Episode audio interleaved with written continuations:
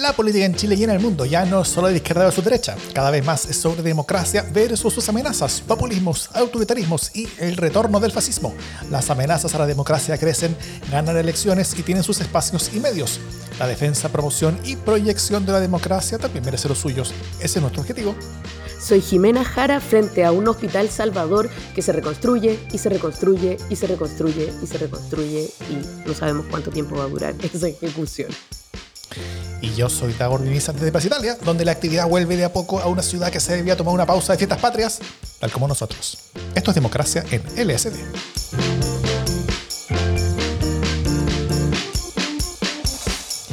Jimena Jara, te escucho algo resfriada. ¿Cuántos meses ya así? Mira, eh, Proyecto 50 terminó conmigo prácticamente sin voz. O sea que. Costó los últimos eh, capítulos. Costó muchísimo, tú lo sabes bien. Y yo te diría que llevo todo septiembre en un estado así como lamentable. Eh, hoy día tengo más voz que la que tenía en todos los días pasados. Así que me siento como preoptimista, porque tampoco alcanzo a sentirme optimista del todo. ¿Y tú? Eh, yo, yo tengo voz. Como verás, mi voz radiofónica está impecable. Impecable, intacta. Qué bueno porque fuiste a la radio. Fui a la radio el día de la mañana, sí, como todos los, como el lunes por medio estoy yendo a la radio sonar. Eh, hoy día fui a la radio y tú escribiste en la segunda. Hoy fue lunes de LSD, imagínate. Radio, diario y podcast. O sea, ¿qué medio nos falta? Es la, es la pura televisión, pero ese medio completamente acabado. Eh, ¿para Decadencia, decadencia. No, nos vamos a dignar en la televisión si tenemos todos los otros medios completamente monopolizados. Además que ahora estamos en la pantalla. ¿Qué nos falta? También. Nada. Nada. Nada. Bueno, hoy día eh, tras el 11, Chile entró en pausa en casi todo, excepto en el tema constitucional, que siguió andando. Así que vamos a conversar en parte sobre la pelea de posicionamientos presidenciales en la derecha, que ha usado como, como tela de fondo ese, proyecto, ese proceso constitucional, y también después vamos a hablar sobre quién va a votar a favor de esa propuesta constitucional. Pero antes un par de, si es que alguien, eh, pero antes un par de noticias de la casa. Lo primero es que estamos grabando un lunes, como eh, quizás ya se han dado cuenta. Esta es la segunda vez que lo hacemos, desde el capítulo anterior, que empezamos a grabar los lunes en la noche y a publicar los martes a primera hora. Eso les avisamos de nuevo nomás para que nos esperen un día antes de lo que los teníamos acostumbrados antes. Vamos a seguir en esto, eh, al menos por el, por el, por el futuro previsible, eh, grabando los lunes y publicando los martes, para que nos vengan a acompañar lunes en la noche a grabar y, hacer estos, eh, estos late show que hacemos en, en, en YouTube, Facebook y Twitter, con toda la gente que nos acompaña. Eh, y, hay un buen carrete acá, donde conversamos un poquito antes, conversamos un poquito después, etc. Y, eh, eh, y eso, pero los martes en la mañana está el podcast todas las semanas, o casi todas las semanas, la última semana no fue, porque bueno, era feria obligatorio, así que no pudimos hacer legalmente nuestro podcast, nos pueden llevar presos si lo hacíamos. y eso. Lo otro, hoy lunes estaremos republicando, en el, desde hoy lunes, estaremos republicando en el canal de Proyecto 50, cada día, uno cada día vamos a publicar un, uno de los ocho diálogos 50, que fueron los capítulos con los que complementamos y profundizamos Proyecto 50. Son los mismos que ya publicamos acá en Democracia en el SD, así que por ahí van a tener un nuevo público. Eh, también esta semana vamos a lanzar el onceavo y último capítulo de la segunda temporada de A mí nunca me han encuestado, con Sergio Toro y Paulina Valenzuela, para que estén bien atentos, van a noticias y cosas ahí. Y ya, hay buenos temas entretenidos que vamos a hablar esta semana. Eh, ese se va a publicar, esperamos, el día jueves. Y esta semana vamos a grabar y enviar también el LSD sin censura, que es el podcast adicional que hacemos solamente para nuestros aportantes. Eh, ¿Por qué esta semana, tarde. Porque, porque no queda otra. ya se nos fue septiembre, así que o es esta semana o es esta semana. Eh, Perdónennos, por favor. Eso, sí, perdónenos, por favor. No ha habido voz, no ha habido energías, pero, pero, ya viene. Y eh, esto es para todos quienes nos quieren aportar para poder hacer más proyectos como los que ya les comentamos, como los que hemos estado haciendo últimamente y como los que queremos hacer para adelante también. Así que nuestro link a Revenue para que nos aporten mensualmente lo que quieran está en las notas del podcast y como agradecimiento recibirán este y los siguientes LSD sin censura. Eso, ¿vamos con el tema de la semana, Jimé? Vamos con. Vamos con.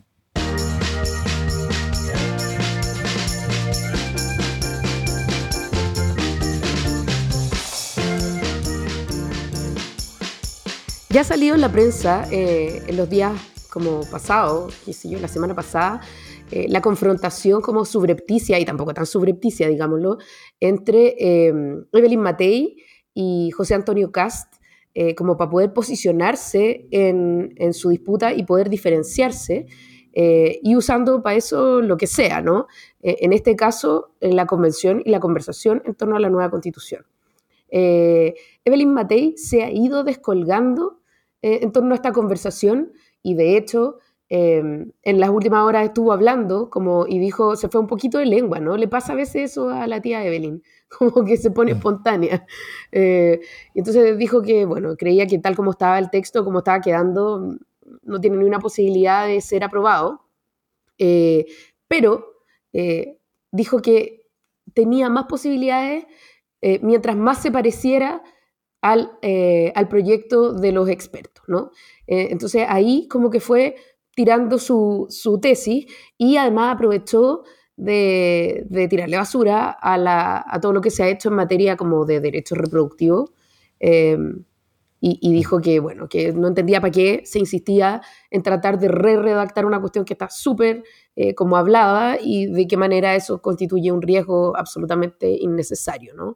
Em, entonces, eh, como que Evelyn Matei ya abrió los fuegos, ya como hasta la semana pasada era como que habían ido hablando, Evelyn Matei con Gloria Hood, eh, cast con otra gente, eh, pero ahora ya salió al ruedo directamente Evelyn Matei, ¿no? Como que estimó que era importante ella marcar una, una diferencia y una distancia y capaz que ponerse el parche antes de la herida sobre lo que se viene. Eh, ¿Son estos dos los únicos candidatos que se están viendo en la derecha? ¿Dado mi misa?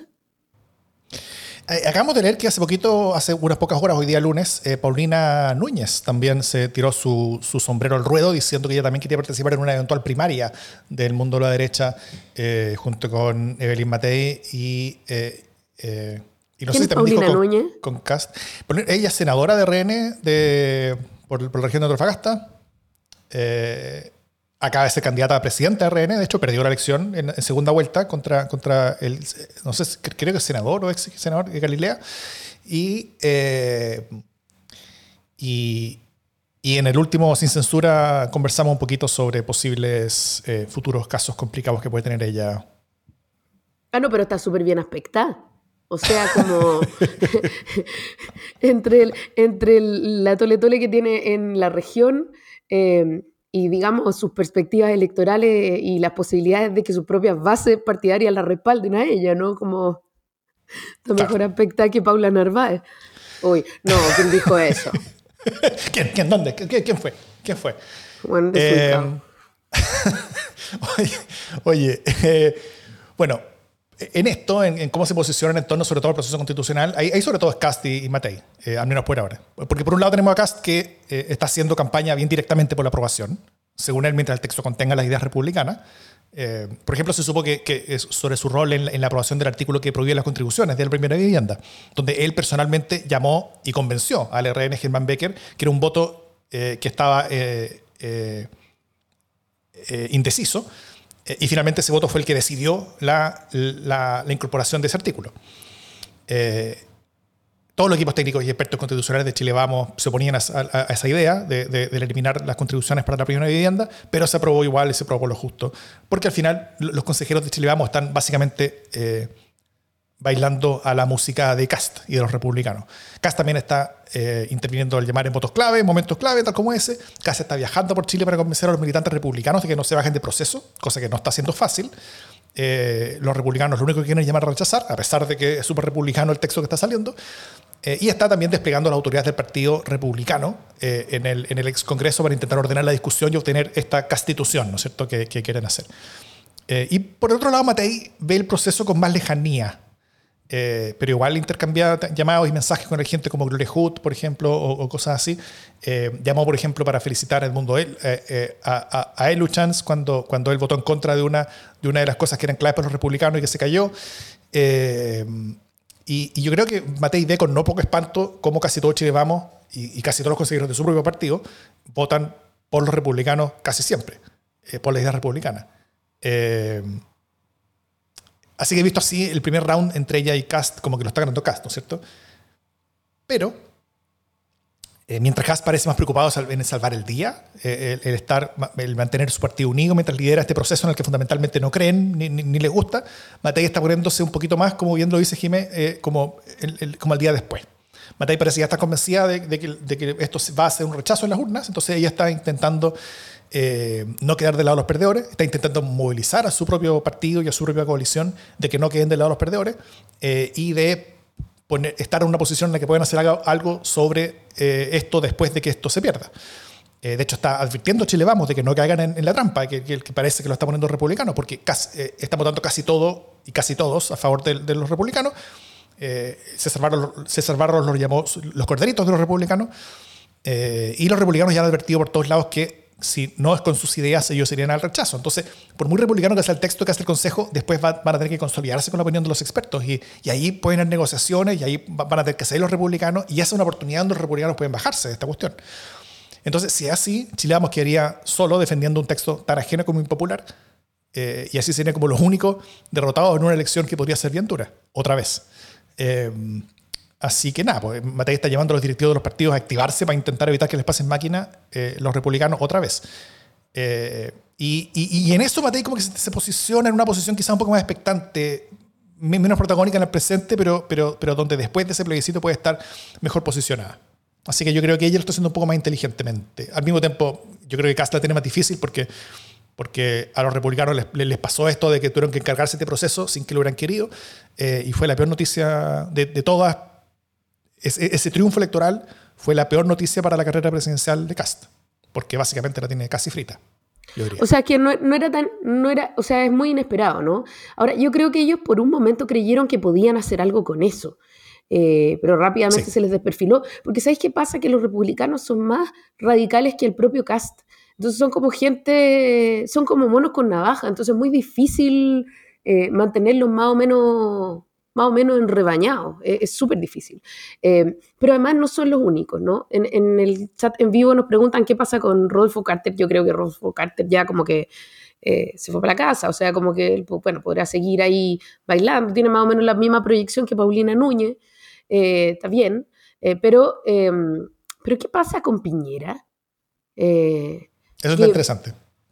Porque Piñera ha empezado a salir en los últimos días. O sea, primero, Piñera no se ha resignado nunca en ningún momento de la vida a, como, a, salir de la pantalla, ¿no? Como que Abandonar este, escena. Esta pulsión, ¿no? Terrible.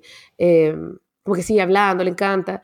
Eh, pero en los últimos días como que se ha intensificado sus apariciones y esta aparición en, en la radio Mitre, donde le que una, una entrevista todo esto bien delirante, ¿ah? Como eh, realmente una entrevista de la Ultra que le preguntan por los cubanos, por si lo quieren derrocar. Mira, una cuestión así como de conspiración cubano-venezolano-boliviana. Eh, y entonces el, entrevistador, para ser justo, ¿ah? el entrevistador como que le pone en bandeja, ¿y usted fue víctima de la violencia cubano-venezolano-boliviana que lo quería derrocar? Y entonces él pisa el palito y dice que sí, que en verdad lo que le pasó es un golpe de Estado no tradicional, porque igual le da un poco de plancha a la categoría en sí misma. Entonces, como que eh, trata de, ser más específico y, ya. Em, y todo eso es para la risa. Yo, de hecho, hoy día escribí una columna, como un poco revisando las razones por las cuales no es un golpe de Estado, pero em, pero no es casual, po. o sea, no es que sea un asopado nomás, ¿cachai? No es que no sepa lo que es un golpe de Estado eh, y, en verdad como que se voló, se dejó llevar en la conversación y, tiene delirios de ser paladín de la democracia, sino que él quiere eh, manear las categorías porque le conviene ser visto como defensor de la democracia. Esa es la pelea que él viene a dar, ¿no? Eh, porque, y lo hemos hablado varias veces, entre Evelyn Matei y Cast la diferencia está probablemente en quién es más moderada, Evelyn Matei, siendo ninguno de los dos realmente muy moderado, y eh, quién está un poco más por los derechos de las mujeres, que es Evelyn Matei. Hay, poco, hay poco más de dónde sacar diferencias entre ambos. O sea, tienen realmente una dificultad para poder marcar eh, diferencias así como realmente son cosas distintas. En cambio, eh, Piñera es un tipo que no estuvo por la dictadura, eh, que estuvo siempre por el no, ¿no? Entonces, eh, él ha sacado esa tajada en la conversación sobre los 50 años eh, y quiere proyectarse como un demócrata, Porque ¿qué lo diferencia a Piñera de ellos dos? Pucha, que nunca estuvo con la dictadura. Se enriqueció con la dictadura, pero son cosas distintas. Entonces, él sale a hablar de la democracia porque eh, el defender la democracia y el ser un paladín de la democracia es un sombrero que le queda bien, que le queda cómodo y que puede ser promisorio para él. entonces, nada de esto es trivial. Él no sale a hablar esto porque sea leso. sale a hablar esto porque ve aquí una oportunidad de mearle nuevamente el asado a Evelyn Matei. ¡Wow! ¿Qué va a pasar ahí? Sí, mira, yo, yo o sea, por un lado te, encuentro razón y creo que Piñera sí está intentando hacer algo. Eh, no creo que lo tenga demasiado desarrollado, demasiado pensado, no creo que, esté completamente desplegado en la idea de volver a competir eh, para la presidencial, pero creo que, el que lo tiene como, como posibilidad, cree, cree que está en una situación de de si me llaman o si el país lo necesita, acá, estoy, y está intentando eh, construir el escenario para que el país lo necesite, ¿no es cierto? Y, y, esos espacios. Ahora, ¿a quién va a empujar para abrirse su espacio? Siempre le da lo mismo. Si, eh, la ha empujado 14 veces a Alaman, 15 veces a, a, Matei, ha empujado a, todo el mundo muchas, a, la, a la 16 veces. Eh, así que no, no sería... yo creo que mañana no está mirando siquiera a Matei. Él está avanzando más en la suya y chao. Eh, eh, no que sea una novedad, ¿no? claro, sí, no, no, no, no, es, no es novedad. Creo que, creo que no es algo que esté haciendo en contra de Matei, algo que está haciendo por él nomás. Y chao. Él, que, a él le gustaría ser tres veces presidente como, como única figura en la historia de Chile, eh, que, que, el, que, logra hacer eso, que elegido tres veces democráticamente como presidente de la República, un récord que probablemente nadie lo, lo, lo, superará quizás en un par de siglos si que Chile sigue existiendo, cosa que dudo. Y. Y, con eso él va a estar tranquilo, porque con eso él va a ser el más de algo y, él vive de eso, básicamente. Ese, es su oxígeno, ese es su alimento, ese es su agua, ese es su, ese es su todo, esos son, son su endorfina. Eh, hay gente que se droga, él, él, quiere ser el más de algo.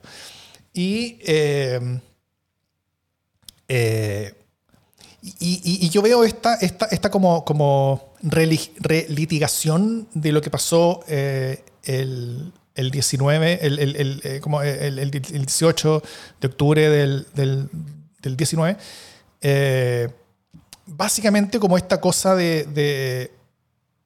eh, a ver, primero, es, es, es una discusión que, que, no por casualidad se está teniendo en, en, en, en, los entornos del aniversario de los 50 años del golpe de, Estado. O sea, primero, creo que no es casualidad. Segundo, es, es una forma en la que Piñera logra logra un poquito despercudirse de las culpas que él y su propio gobierno tienen todo lo que pasó.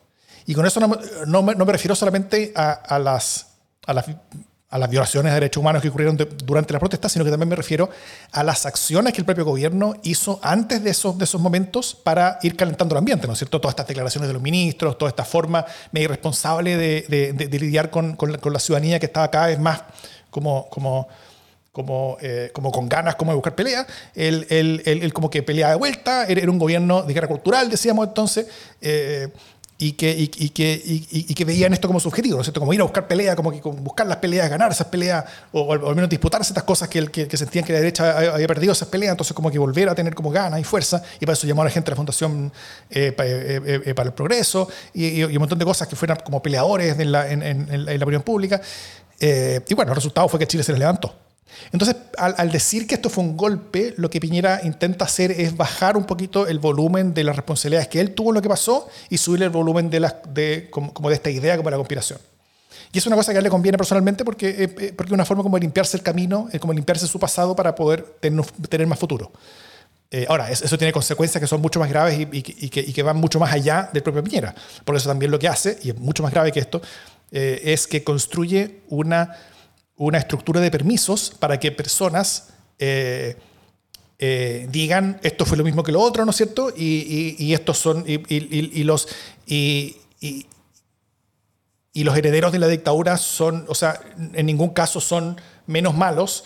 O, más malos, digo, que los herederos como, del, como, del, como de octubre, ¿no es cierto? Y que, los que defendieron una cosa y los que defendieron otra son como la misma cosa, entonces como que, como que todos, todos estamos empatados y chao. Eh, y, de esa manera como que, como que muchos se permiten a sí mismos limpiarse de cualquier tipo de culpa o responsabilidad eh, con respecto de haber sido eh, parte de algo o ser herederos de algo que, que, efectivamente fue mucho más terrible.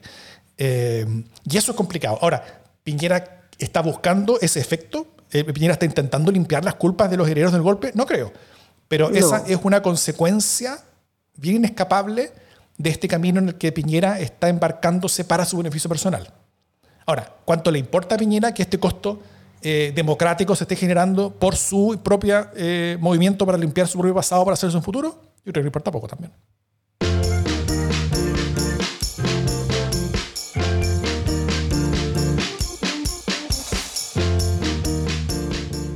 Hubo una cosa donde mientras Piñera hablaba de golpes, mientras otra gente hablaba de estallidos, mientras había otra gente que hablaba de otros golpes, mientras que otra gente que hablaba de chichas simplemente, lo único que le importaba este, estos fines de semana.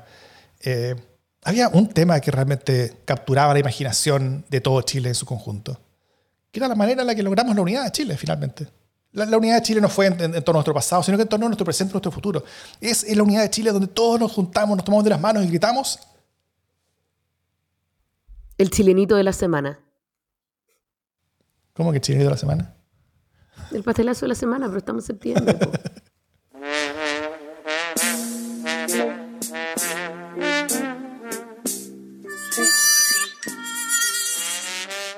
Oye, mira, está un poco conectado con lo que estábamos conversando antes y con esta idea del golpe eh, no tradicional, el not golpe de Piñera, pero me llamó mucho la atención que, que Sergio Mico apareciera como abrazo partido respaldando una tesis tan desquiciada del golpe no tradicional de Piñera, ¿no?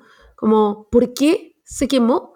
Mira, Sergio Mico ha hecho muchas cosas incomprensibles para mí, pero esta es una totalmente gratuita, porque las cosas que hizo como director del INDH por lo menos podían tener algún atisbo de racionalidad, pero salir a quemarse por esta tesis de Piñera, la verdad no entiendo, y salió con todo, ¿no? Como mm. en Twitter, em, a decir que, fueron una serie de acciones rápidas, directas. Ya, mira, el tweet exactamente es, a partir del 18 de octubre, ciertos actores políticos y sociales, a través de acciones directas, rápidas y violentas, quisieron apoderarse del gobierno.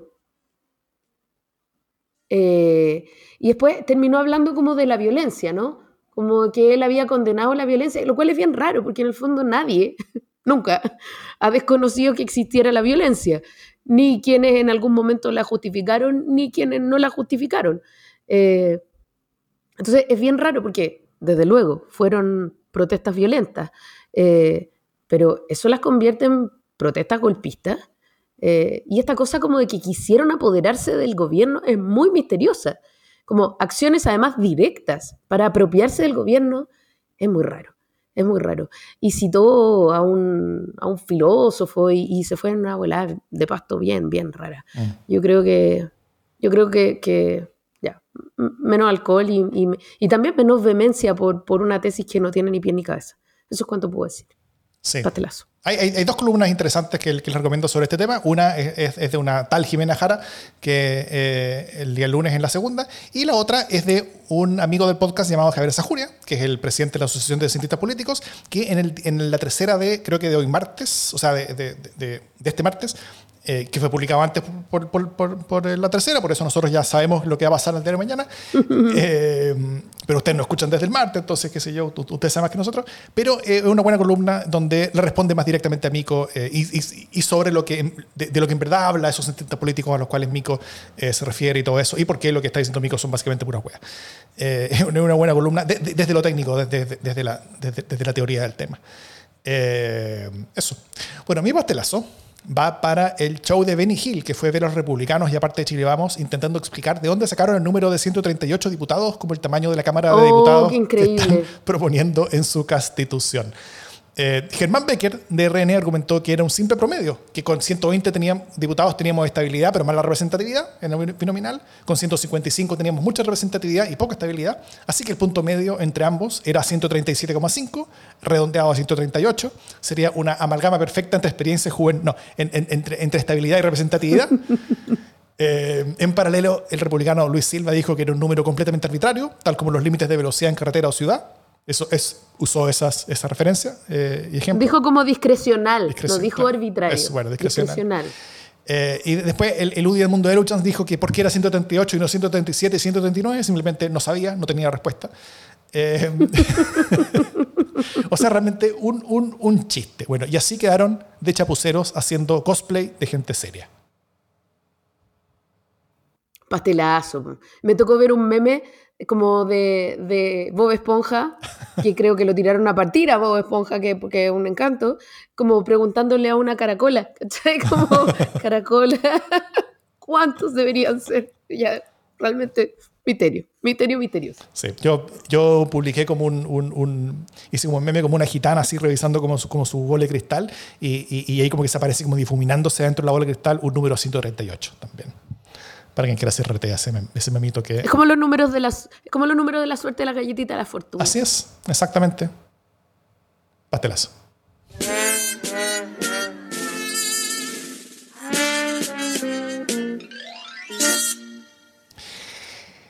En, eh, es momento de cambios en el proceso constitucional.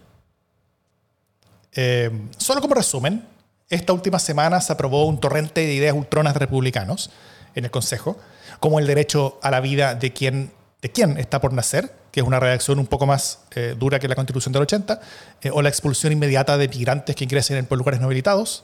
Constitucionalizaron también la objeción de conciencia institucional en general, o sea, no, para el caso, sino que en general, una cosa insólita, y la excepción tributaria a la primera eh, vivienda, entre muchas otras cosas. Mientras eso pasa, las encuestas siguen siendo cada día peores para una aprobación en el plebiscito de diciembre.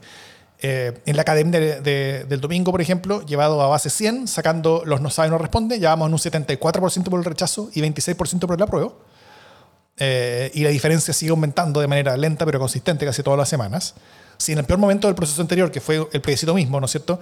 Eh, la diferencia entre rechazo y apruebo fue de un poquito más de 20 puntos, ahora la diferencia está de casi 50 puntos. O sea, es, es realmente peor de lo que nunca fue el anterior.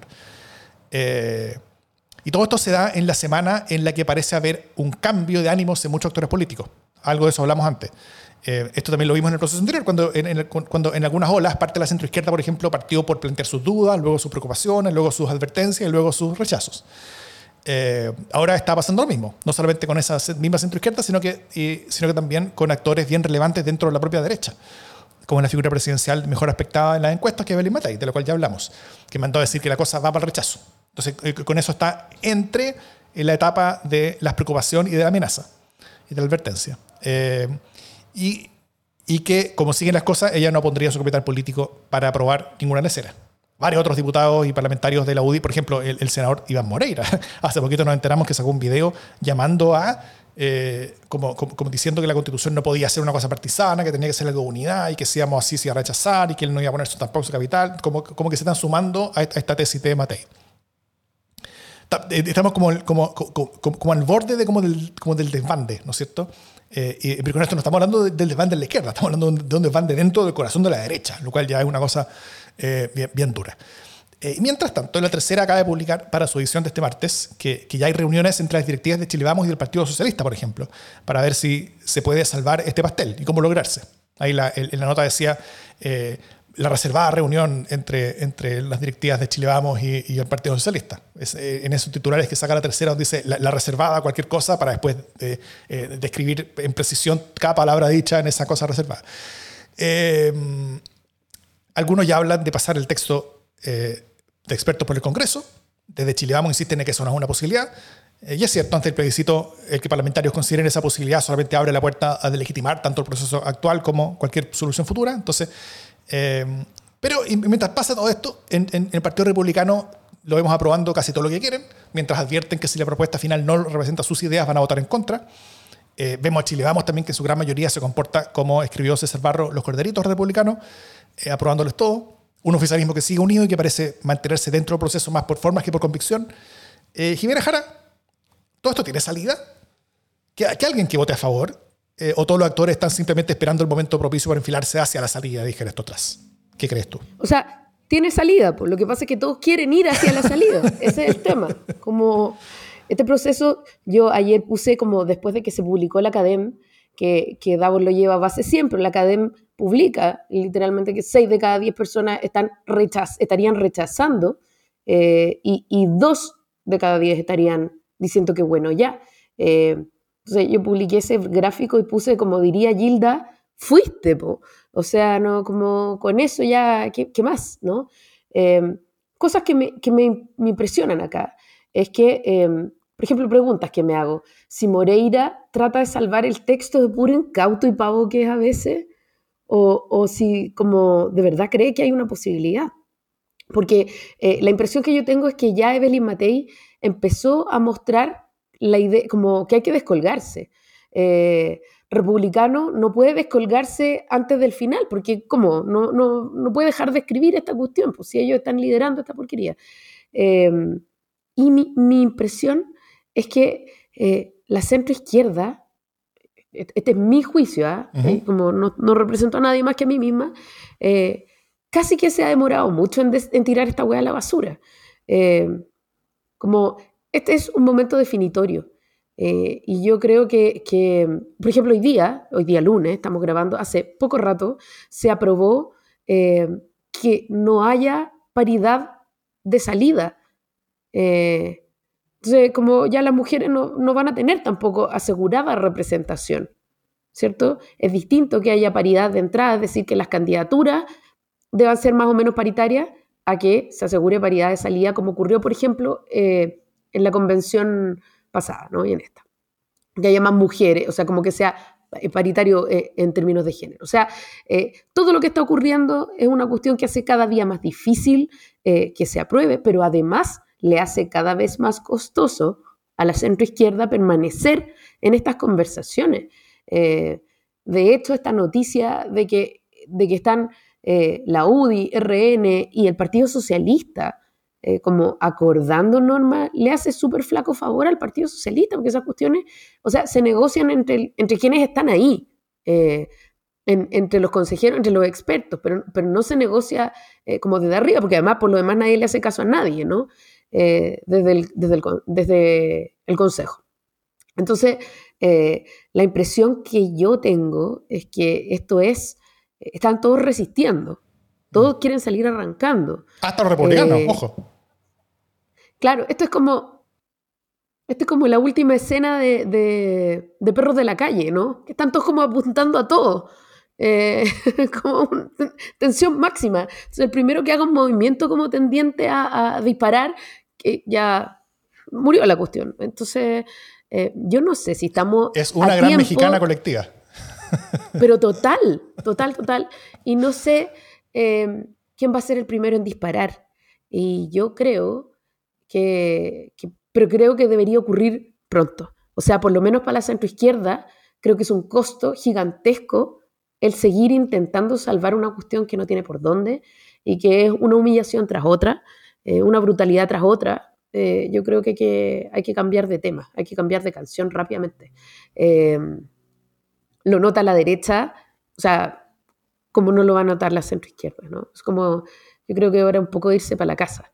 Eh, pero, pero no sé cuánto más van a estirar este chicle. La sensación que yo tengo es que ya estamos puros tirando el chicle y no sé si tiene sentido. Como que hay que empezar a pensar en otras cositas. Ojo que, que esto no termina en el siguiente sentido.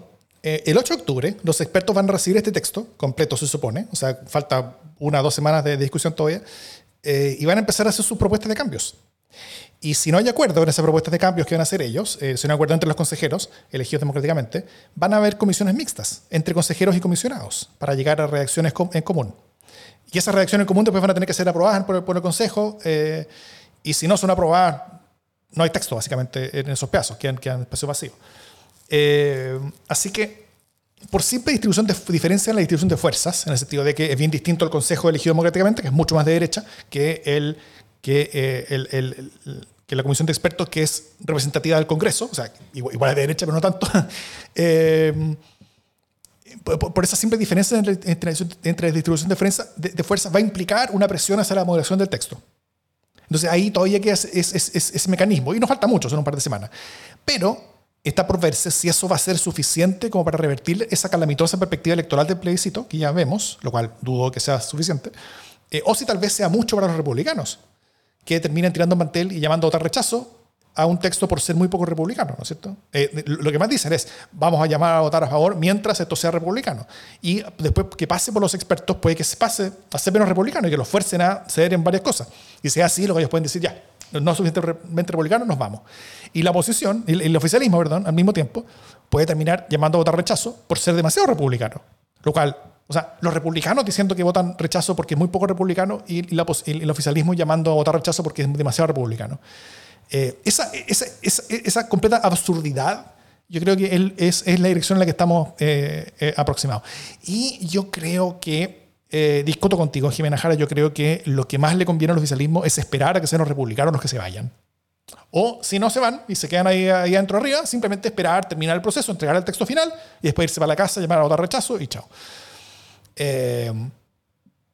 Y bueno, y Chile vamos que está más fregado porque está aprobando casi todas las cosas y, van a terminar siendo los únicos que queden eh, afirmando este texto que va a ser muy, muy rechazado y, con eso pueden terminar pagando costos. Y por eso yo creo que Belín Matei y varios otros líderes están viendo ese escenario, viendo que lo que viene para adelante es un Chile vamos que va a estar solo apoyando una propuesta súper impopular y por lo tanto se están desmarcando ya de esa propuesta y están saliendo. De hecho, varios parlamentarios de la UDI están empezando a, a exigir dentro de la misma UDI que la decisión de si apoyar o no el texto en, el plebiscito sea una decisión que no sea tomada por las directivas de los partidos, sino que sea tomada por las bases.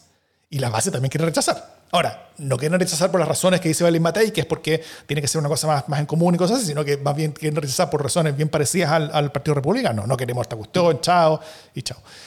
Eh, entonces, no sé, yo, yo, yo, yo, creo que no es momento de bajarse. Yo creo que, hay que esperar un poco más, eh, sobre todo para ver cómo ser la dinámica de lo que viene con los expertos y esa discusión.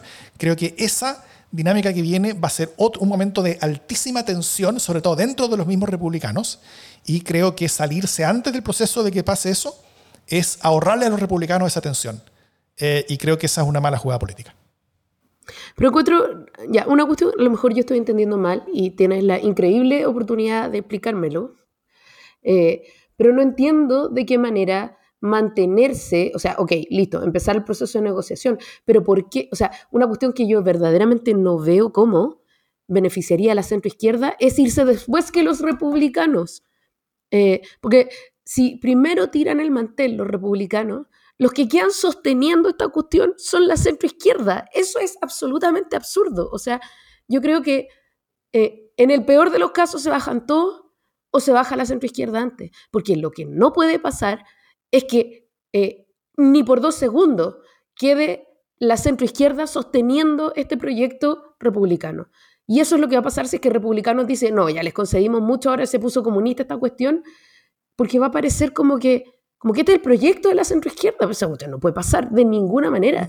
No creo que nadie, no, creo que nadie llegue a vencer eso. Eh, eh, llevamos muchos meses diciendo, insistiendo y mostrando cómo todas estas cuestiones son, son, son proyectos republicanos, son ideas republicanas, y finalmente el, el, la derrota va a, ser, va a ser una derrota republicana. Lo que los republicanos van a intentar, al salirse ahí, es, minimizar un poquito ese, ese costo que ya van a tener el costo de, que un proyecto de ellos, que representa sus valores, sus principios y sus ideas, en buena parte va a ser derrotado de forma rotunda por la ciudadanía. Ese es un escenario que ya es casi inevitable.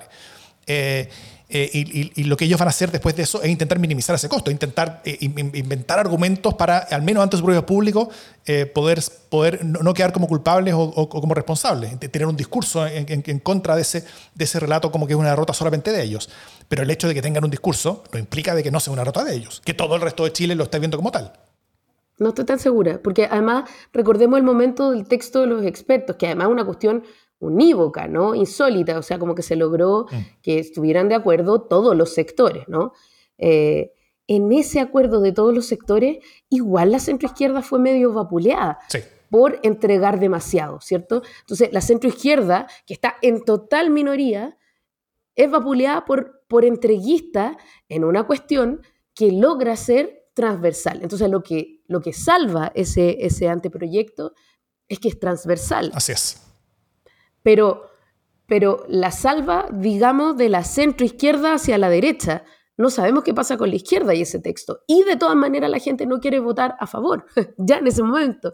Entonces, hoy día solo se ha magnificado el odio o, la posibilidad de rechazar este texto.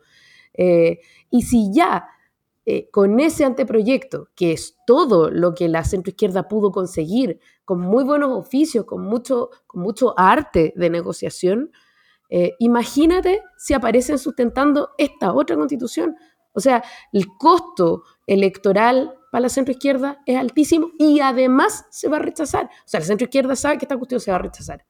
Sabe que ellos están en minoría. ¿Por qué van a malgastar la posibilidad de decir, mire, nosotros estamos minoría, nos están pasando por encima, no vamos a tolerar esta cuestión, esta cuestión no la va a tolerar Chile, listo, llamamos a rechazar. ¿Por qué se van a perder esa posibilidad si, si se quedan arriba de la mesa y se baja primero republicano y dicen, no, esta cuestión es muy de izquierda, se van a quedar ellos como los hueones arriba, ¿cachai? Y más encima se va a rechazar. Yo encuentro que es, perder una oportunidad. Pero es que no creo que nadie se confunda ahí, pues, porque, porque, porque va a ser bien claro de que, de, que, de que ellos están participando en un proceso, o sea, que los republicanos salgan antes. A ver, la, razón de por qué los republicanos no se han ido todavía es, porque, es, porque ellos creen que no les conviene irse antes. La razón de por qué la centro izquierda no se ha ido todavía es porque ellos creen que no les conviene irse antes. Eh, todos están jugando como esta... Ya está bien, pero yo puedo estar en desacuerdo con, mi sector como tantas veces. ¿no? Todos, están, eh, todos están jugando como este, esta especie como de, de, de, que pestañea pierde, ¿no es cierto? Y, el primero que pestañea es el que pierde. Y, a ver, ¿y qué es lo que pierde es, es, es, ese, ese que pestañea? Lo que yo creo que pierde ese que pestañea es que queda con una persona irresponsable que está, eh, que está detonando un proceso que fue democráticamente elegido, que no está cumpliendo con su responsabilidad, que no es una persona confiable para gobernar en el futuro. Yo creo que la, que, que, que, que la razón, o sea, que, que el costo eh, detrás de irse primero de este proceso es un costo que no tiene tanto que ver con este proceso, sino que tiene más que ver con lo que pasa después de este proceso. Eh, que tiene que ver con las presidenciales, que tiene que ver con, con, con cualquier arreglo que venga después, ¿no es cierto? Eh, lo mismo con la, con la reunión entre el Partido Socialista y la, y la centro derecha. Es, esas reuniones son son como con la excusa de ver si que se puede salvar esto, con, con, la convicción yo creo que ya de, de dos doctores que no es salvable, pero, eh, pero con la excusa de conversar sobre este proceso, al final intentar ver si se pueden hacer las confianzas para empezar a hablar sobre qué puede pasar después. A ver si va a haber algún acuerdo para después. Eh, y, si puede haber, no otro proceso constitucional, pero algo en el Congreso, alguna cosa que pueda pasar. Eh, y esa es una conversación que, si bien no se debiera llegar a ninguna decisión en corto, plazo, pero una conversación cuyas bases deberían empezar a, asentarse. Yo creo que eso es lo que está haciendo el eh, Partido Socialista y los partidos centro-derecha, eh, asumiendo que esta cuestión ya se fue al carajo y empezar a construir las confianzas entre ellos para decir ya. Hay que hacer algo, o sea, no, no, podemos no hacer nada después de que esto se vaya del carajo, y, y quien va a hacer algo vamos a ser nosotros. Eh, no van a ser los republicanos, probablemente tampoco van a ser el Partido Comunista, eh, va, a ser nosotros, entre los eh, adultos en la habitación, que, es lo que yo creo que ellos mismos creen que son, que es lo que insultante para todo lo demás, pero bueno, es, más o menos así como funciona, y, y está la, de las confianzas para, para lograr algo, al futuro. Entonces, cuando el resultado ya está tan claro, yo creo, todas las discusiones, todas las cosas que se hacen ya no tienen tanto que ver con los resultados, sino que tienen que ver con lo que viene para adelante. Y, tal vez yo así, todas estas decisiones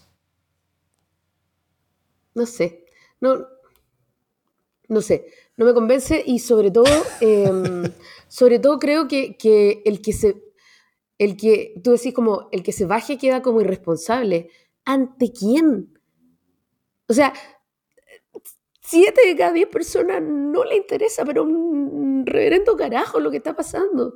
Eh, que alguien se baje de un proceso que no le importa a nadie, que ya está súper perdido, no sé si es realmente una irresponsabilidad, si ya la cuestión está jugada. Eh, ¿quién la, pregunta es, ¿quién le lleva el amén a la gallá que está en desacuerdo? No creo que haya nadie diciendo, uy, qué irresponsable, se bajaron estos gallos y no llegan a un acuerdo transversal, que era lo que verdaderamente estábamos esperando para votar a favor. Esa, esa responsabilidad yo creo que tiene que ver con, con, con, con el buscar una posición para sí mismo en la discusión sobre lo que viene.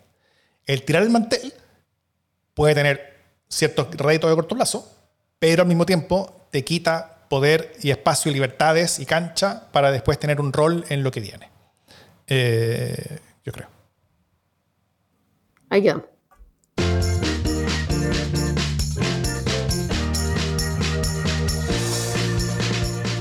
Las buenas noticias. ¿Qué buena noticia tienes, Jimena Jara? Oye, estoy buscando una buena noticia. Tengo una buena noticia, que me parece también una buena noticia para la democracia.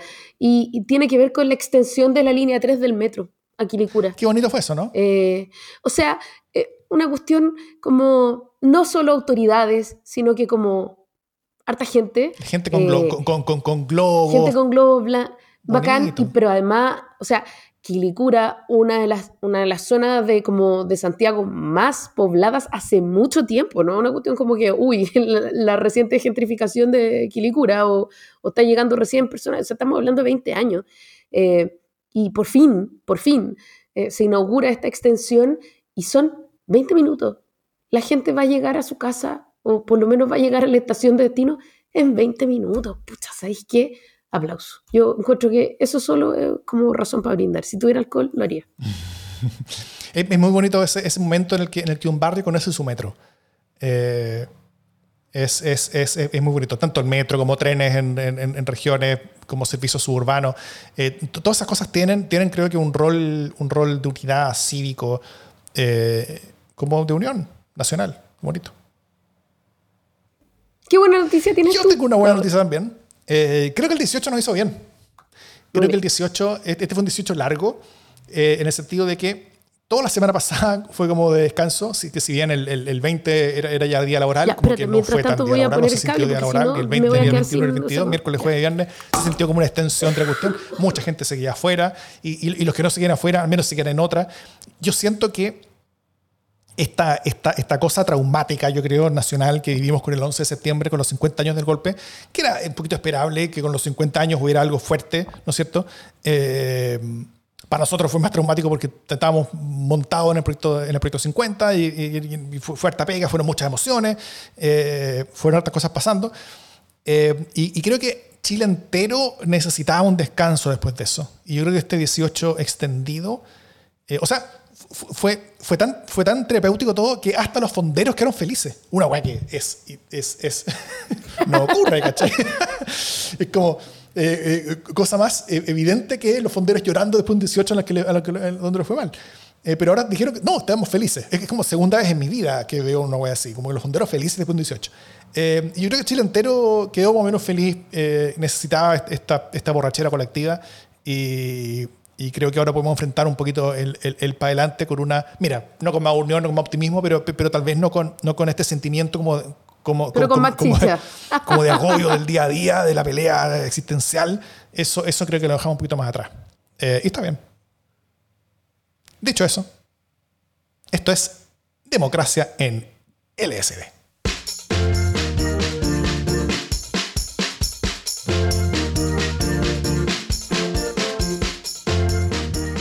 Eso fue Jimena Jara. Esto fue el retorno de democracia en la SE después de los días de asueto. ¿Qué tal? Me siento, me siento satisfecha. Eh, se, modera un poco el, el desvacío que tenía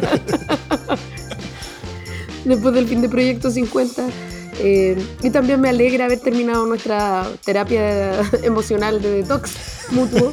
Sí, con, eh, llevamos como dos semanas sin hablar con como, y no sé, como no encontraba sentido en mi vida. De repente caché que llevamos muchos días sin hablar después de vernos todos los días, hablar todos los días, etcétera. Como que necesitábamos un poco de distancia para seguir queriendo. yo, en, mi caso no fue un detox personal contigo, fue un detox más bien con el mundo. Yo, yo me tuve un, un, retiro de todo. Dediqué este 18 a, a, a pocas juntas, salí poco a la casa y jugué harto Starfield, que es un juego nuevo que apareció, estaba bien entretenido. Así que fue, fue emocionante haberse separado de toda la actividad durante un rato. Pero bueno, no todo dura para siempre. Hemos vuelto. Estamos. Y dicho eso, nos vamos. Hasta la próxima semana y nos veremos pronto en el LSD sin censura, que lo vamos a hacer qué día, Jimé. Eh, Sí, es que hablemoslo por interno porque si no empiezan a llegar los fans. ¿Sabes lo que pasa? ¿Cuál fans? ya. No me dejé, no me ridículo. Ya, que estén muy bien todos. Muchas gracias. chao, chao.